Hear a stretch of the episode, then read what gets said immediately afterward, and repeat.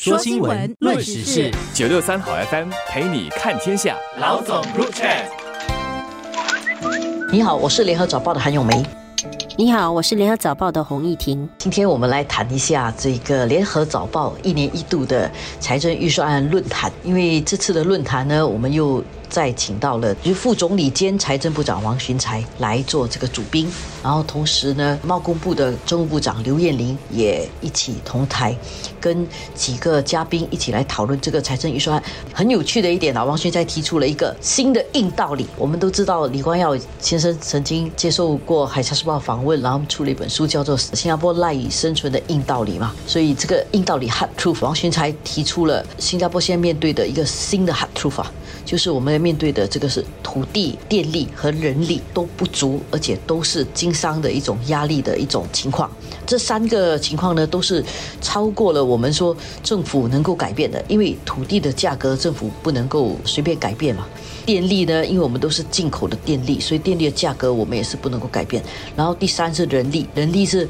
人口老化啦，还有外来人才太太多，新加坡人也不能接受啦，等等。但是人力的需求随着你经济发展是更有需要的，所以这三个呢是我们面对的不足，然后这三个是新加坡下来必须要接受的硬道理。讲到新加坡必须面对的这个硬道理呢？其实黄循财副总理就有提到说，啊，企业呢是需要通过这个商业模式的转型，当然就包括就是提高这个生产力啊，然后怎么通过数码化去提高自己的这个生产力。那么还有第二点呢，就是。要运用自动化，如果呃用得当的话，当然可以很好的解决一些土地和人力资源的限制。比方说，呃，我们现在很多工作可能有些时候是需要引进外来人力来应付的，毕竟我们这里的本身的这个人口替代率也不足。所以，如果能够借助呃一些科技啊，或者借助一些运作方式的改善，然后达到一些节省人力成本，呃，这对企业在运作方面是有帮助，然后也不用依赖那么多的人力。那么第三点呢，当然他也提到说呢，就是企业方面需要更好的探讨怎么走出国门和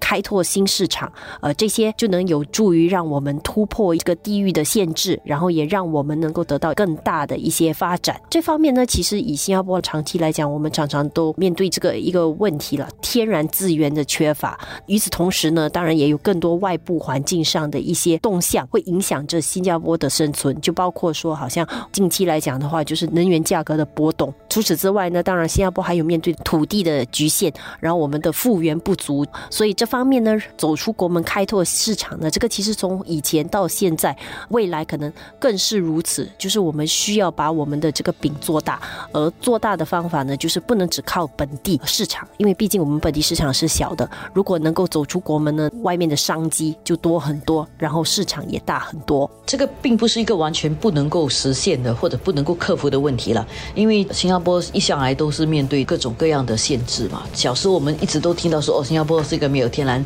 资源的地方。我们没有天然资源，我们也没有一个广大的腹地啊。但是我们其实用走出去来使得我们的市场能够开拓，然后我们运用一些新的方法，像这次提的这个自动化。但是自动化里面呢，我们刚才讲的三个局限啊，其实自动化也会受限的。自动化也不是一个万灵丹，因为你自动化，你可能土地的需求可能会减少，但是你的电力需求肯定是增加的。因为你自动化了之后，你需要很多电嘛。然后第三呢，人力需求你会减少，但是你的人力资源，你需要比较高的人力资源，你需要能够处理比较困难，能够处理机器，能够处理一些程序，然后能够快速的随着需要而改变你的程序，这样的人动脑的人还是要多的。所以在这个走出去的同时，我们的人才的培养还是要提高了。但是走出去，其实过去的十多年来，其实看到一些成绩了。怎么说呢？当我们的经济比较开放，我们也让大型企业走进来，我们自己走出去的时候，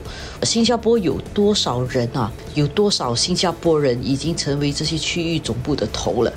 其实还真的蛮多的。刚刚找到的就是 ExxonMobil，ExxonMobil 的这个亚太区总部的头啊。就是一个新加坡人，还是一个女性，所以可见的这个走出去的这个策略，我们这样一时半刻不能够说哇走出去了，像中马票这样就马上得了一个大奖，这是不可能的。但是如果我们长期看这段时间走出去的人跟让企业进来开大公司一来一往的效应哦，我们看到其实确实新加坡人从中受惠的是不少的。新加坡呢，长期呢，我们当然都需要我们的企业能够走出去，然后当然我们也一直是欢迎大企业进来新加坡。但是我觉得在这个走出去跟进来这两方面呢，其实新加坡人经常会有一些矛盾呐，就两方面的一个矛盾。在面对这个走进来的企业方面呢，很多时候我们当然是欢迎大企业连带带来的就是就业机会啦，呢可能更高端、高价值的一些职位空缺，还有一些工作的机会。但是我们同时呢，又也是很纠结的，就是担心，就随着一些外国大企业的进来，他们也带来的一些外来人才、外来人力，比较底层的一些工作，可能就会担心说，这饭碗会被外来的呃劳动力抢走。那么比较高端的工作呢，同样的也是会有这样的担心。一些本地的白领的话，可能会担心说，哦，呃，永远有一个玻璃瓶颈在那边，因为有其他的这些呃外来人才在那里，然后自己很难达到比较高的工作的一个岗位。所以我觉得面对外来企业，我们很多时候会有这样的一种纠结。那么面对走出去的这个情况的时候，我觉得新加坡人同样的也会有一个情况，就是可能你会比较选择性的比较发达国家，一些比较可能发展的比较完善的一些地方，当然我们会很向往想要去那里啊，可以提升生活的水平。但是与此同时，碰到需要去一些发展中国家的时候啊，新加坡人又会有一点裹足不前，就会觉得说还是不愿走出啊舒适区。可是，在未来的这样的一个情势的发展下呢，很多时候很多机会啊，甚至一些机遇，很多时候可可能会是在快速发展的一些发展中国家。这个调试本身，新加坡人就要做好准备。所以，所谓的走出去下来，可能也意味着要更多的走出一些需要你走出舒适圈的一些新兴市场。今天呃出席论坛的好多都是呃商业领袖吧，他们提的一点其实也是值得注意的，就是他们其实都是一些愿意去开拓的人，但是他们认为说新加坡企业能不能够比较团结起来才出去开拓呢？尤其是去一些可能还没有那么发达的地方，你需要比较多的资源，比如说你要懂得呃产业管理的资源，然后你要懂得开拓市场的资源。包括什么邻里企业中心啊，你能不能够团结起来的那种资源？所以，如果新加坡的企业能够比较团结起来，然后一起出去打拼的话，那第一，你至少出去的时候你不会觉得寂寞。如果有多几个人一起去克服这些问题的话，就比较容易。所以，走出去其实有这块。进来的话呢，我我想哦，任何的社会里面碰到的问题啊，其中一个最大的矛盾就是分配的问题，包括收入的悬殊啦、财富的多寡啦等等。这种分配的问题，所以在论坛上面也有人提起说，这个财富税的问题是不是要增加财富税？还有另外一点就是 GSD 消费税是不是还是按照原本的时间表，明年还会再上多一个百分点？这些问题，这个副总理其实今天也有。正面回答了这个问题。第一个就是关于 GSD，明年会按照时间表多上一个百分点吗？这个答案是肯定的。然后至于财富税呢，这个倒蛮有趣的。其实政府认为怎么样收财富税其实是一个挑战啊。对我们没有这么有钱的人，我们讲哎收财富税很好。但是对于很有钱的人，他也不是说财富税你收就一定不好。问题是你怎么收的公平？你不能够只是跟那种你收得到的收，然后你收不到的你不收。所以财富税这个问题的收法也是一个复。复杂的问题，